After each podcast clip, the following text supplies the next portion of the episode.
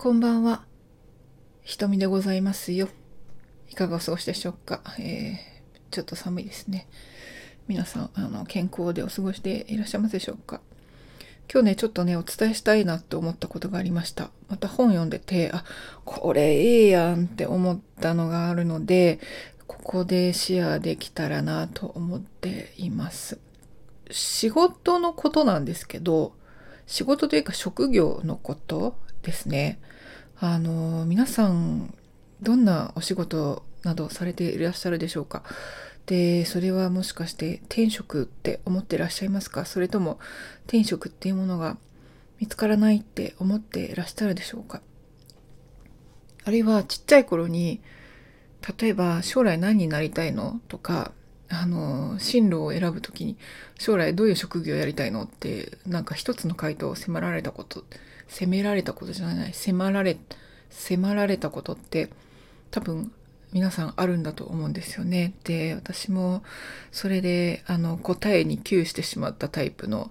人間なんですよ。うん、なんでかっていうとやっぱりあの、いや、何やりたいかってわかんないじゃんというか、何やりたいかって、いや、あれもやりたいし、これもやりたいし、もっともっと、あの、たくさん知らない世界もあるはずだし、それなのになんで一つに決めるんだっていうような、あの、すごい強い反発を覚えたんですよね、私は。で、同じような人はいらっしゃるかもしれませんが、で、今、あの、私が読んでいた本っていうのが、エミリー・ワプニックさんという方の、えー、マルチポテンシャライト。好きなことを次々と仕事にして一生食っていく方法っていうやつなんですね。これ日本語版の翻訳本のあのタイトルなんですけどあの食っていくって結構あの斬新な言葉を選びましたね。この訳を作った人。うん、あの現代が How to be everything. A guide for those who still don't know what they want to be when they grow up. 大人になってから何になりたいか、未だにわかんない人たちのためのガイドブック。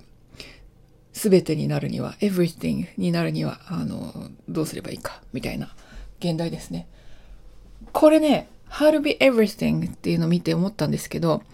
このラジオでもお話ししたアフリカンアメリカンの女性に会った時、あの、アメリカで、まあ、大学の先生をされている方ですね。で、彼女は、すごくこうマルチな活動をされてたんですけど、で、自分のことを I'm everything っておっしゃったんですよね。それと同じなんですよ。このエミリー・ワプニックさんも How to be everything って言ってるわけですね。まあ、全てになるにはどうすればいいのっていう話。つまり、職業は一つに絞らなくていいと。で、自分の多様、多様な面、自分の多面性を軸に持続可能な人生を築くことというのが可能であるということなんですね。で、この方はマルチポテンシャライトという言葉を使ってるんですよ。これはこの人の造語なのかな？よくわからんですけど、このマルチポテンシャライトはこの本によると、様々なことに興味を持ち、多くのことをクリエイティブに探求する人。いいですね。こういう感じなんですよね。うんいろんなものに興味を持ってこれ一つじゃないよねってこと。まあ職業はつまり一つとは限らないわけです。まあ一つの職業にこう人生を捧げるなんて結構ドラマチックであの素敵だなって思うことも私もありますけどなんかそういうことをみんな見つけなくてもいいというか、うん、必ずしも一つとは限らないんですね。でこのエミリー・ワプニックさんの本で、あの、すごく面白いなと思ったのが、これかなり具体的なんですよ。ワプニックさん自身もいろんな興味関心のを移って歩いてきた人なので、で、その全ての興味関心が、例えば、あの、食っていくってここにあの翻訳で書いてありますけど、食っていくことにできるかどうかっていうと、まあ、それはまた別の問題で、必ずしも食っていくようにしなくてもいいし、したいと思っているのかどうかっていうここをどんどんどんどんこう掘り下げていく自分の興味関心についてどのように関わっていこうかっていうのを掘り下げていくようなワークブックみたいなところもあるんですよ。で面白いのがこれ4つぐらいにパターンを分けてるんですね。このマルチポテンシャライトって言ってもあの1つのパターンだけじゃもちろんないです。あの同時にいろんなことの興味を持っていろんな仕事をやってる人もいれば一つの、まあ、そんなに労力と時間を取らない仕事を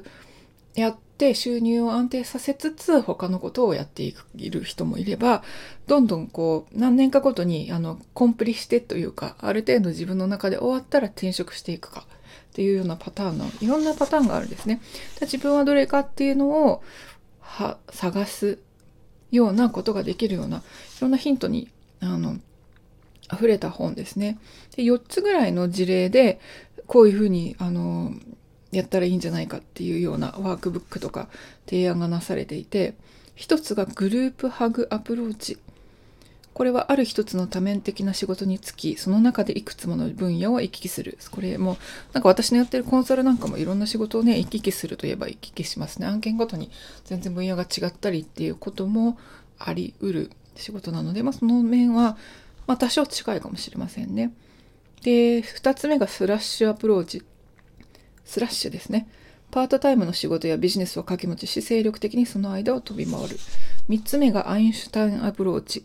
安定した程よい仕事をしながら情熱を注げる取り組みを他に持つ。なるほど。で、4つ目がフェニックスアプローチ。数ヶ月、数年ごとに業界を移り、興味を一つずつ掘り下げていく。なるほど。な何も、どれもあの興味深いですね。えー、っと、で、まあ私自身のこと話し始めたら、まあ、長くなるんですけど、まあ簡単にまたね、このテーマでいろいろ話せればいいかなと思うんですが、今言いたいのは、そうだな、あの、私は国際協力の仕事を、まあ、やりたいって思ったんです、思ってたんですけれども、もっと掘り下げていくと、アフリカに関わりたいって思ってたんですよね。要はアフリカに実務で関わりたいって思ってたので国際協力の仕事に進みました。でも私開発コンサルタントになりたいって思ってたわけではまるでないんですよ。あの今でも思ってないです。まあ今今開発コンサルタントですけどね。うん、あの政府系の仕事をしたりとか、まあ、大使館とかですね。あのまあ国際あの援助機関とかですね、まあ、いわゆる JICA とかそういうとこなんですけど、そういうとこの仕事したりとかで、点々と、まあ、大体2年ごとぐらいの契約で、いろんな分野を渡り歩いてきて、まあ、そのキーにあったのはアフリカには変わりないんですけれども、まあ、いろんなことをやってきたと。で私自身も例えばあのルプララムーンアフリカンビーザーのクラフトクラフトってあの、まあ、私のプロフィールのとこ見ていただければあのブログのプロフィールの方に書いてあるんですけど、まあ、アフリカの雑貨屋やりたいとかあとはベリーダンサーとして活動したいとか、あとはもちろん作家ベッシーヘッドの活動、翻訳出版だけでなくていろんな発信をしたいとか、まあ、もっともっとものすごい興味関心がたくさんあるわけなんですよね。だから、こう今までキャリアを築いてきて本当にいろんな経験をさせてもらったし、いろんな組織で仕事したし、でもそれは一つのキャリアパスに基づいてこういうふうにしたいんだっていうような、あの一つの何か柱があったというわけではないんですね。ただ、キーにあったのはアフリカっていうこれだけなんですよ。アフリカ、あるいは、まあ、知らない国に行けたらいいな、仕事でっていうふうに思ってたって結構軽いんですけど、まあ、そういうことなので、あの、職業を一つに絞るっていうことは何よりも私は苦なんですね。うん。だから、あの、仕事で会う人はもちろんいいんですけど、仕事以外でというか、会う人、まあ、時と場合によりますけど、会社の名刺を出さないようにしてるんですよ。で、昔から私これ大学生の時から自分の名刺を作っていて、で、あの基本的にはここ大学大学卒業して二十数年間、まあ大体3種類ぐらいの名刺を持ち歩いていて、まあ、一つはダンサー名刺ですけどね、ベリーダンサーアメリアとして活動しているので、うん、会社の名刺を出すイコール、なんなんとか会社の誰それさんねっていう風になってしまうのがとてつもなく苦痛だったんですね。私それだけじゃないからっていう。でも、あの人はやっぱり職業なんですかって聞いた時に一つの答えを求めがちなんですよ。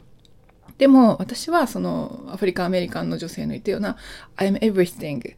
うん、であるし、このエミリー・ワップニックさんのような How to be everything っていうこの考え方、マルチポテンシャライトっていう考え方にすごく共感するなと、本当に思いました。うん、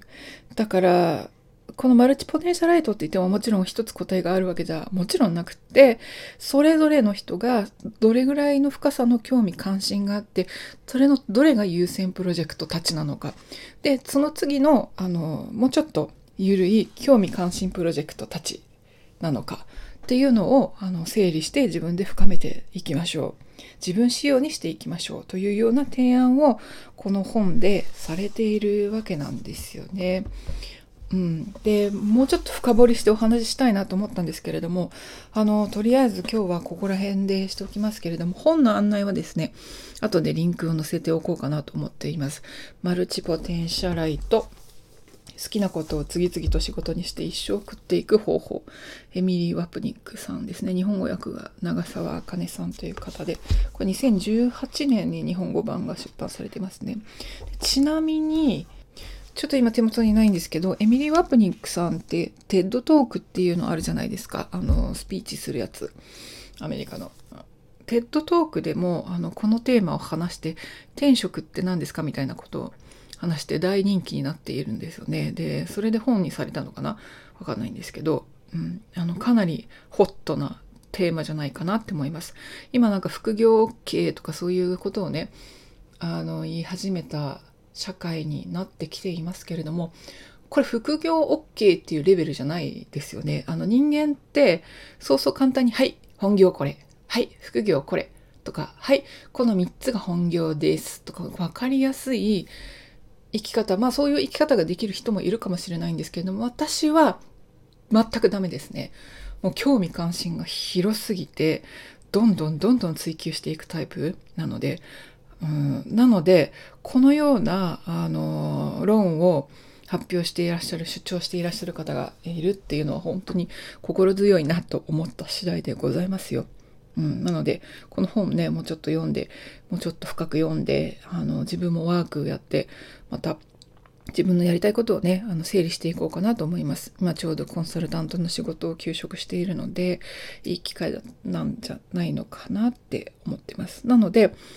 あの、この話はね、昨日、昨日話した ADHD にもちょっとつながることはあると、つながる面はあると思うんですけれども、ADHD もそうなんですけれども、一つの型にはめるっていうことをされてしまうのがどうしても苦しいっていうか、うん、苦なんですよね。なので、うん、じゃあそんな自分が楽になるためにはどうすればいいのか。これを追求していきたいかなと思います。これ私の今年のテーマですね。目標とかそういうんじゃないですよ。目標とかゴールとかそういうのじゃなくて、テーマですね。あの自分を楽にするっていうこと。これを私も掘り下げていきたいいけたらいいかなと思いますのでもし興味がある方いらっしゃったら是非あのこの本にも触れてみたらいいんじゃないかなって思います。はい。一気に喋ってしまいました。はい。ということで今日はえー、マルチポテンシャライトの話しましたね。職業は一つじゃない。転職は一つじゃないですよって。もしね、一つに絞らなきゃと思って苦しんでいる方がいらっしゃったら、この本ぜひ読んでください。ということで、今日は、えー、なんだっけ？これ。あ、なんだっけ？これってひどい。えー、雨雲ラジオ、えー、26回目だっけ？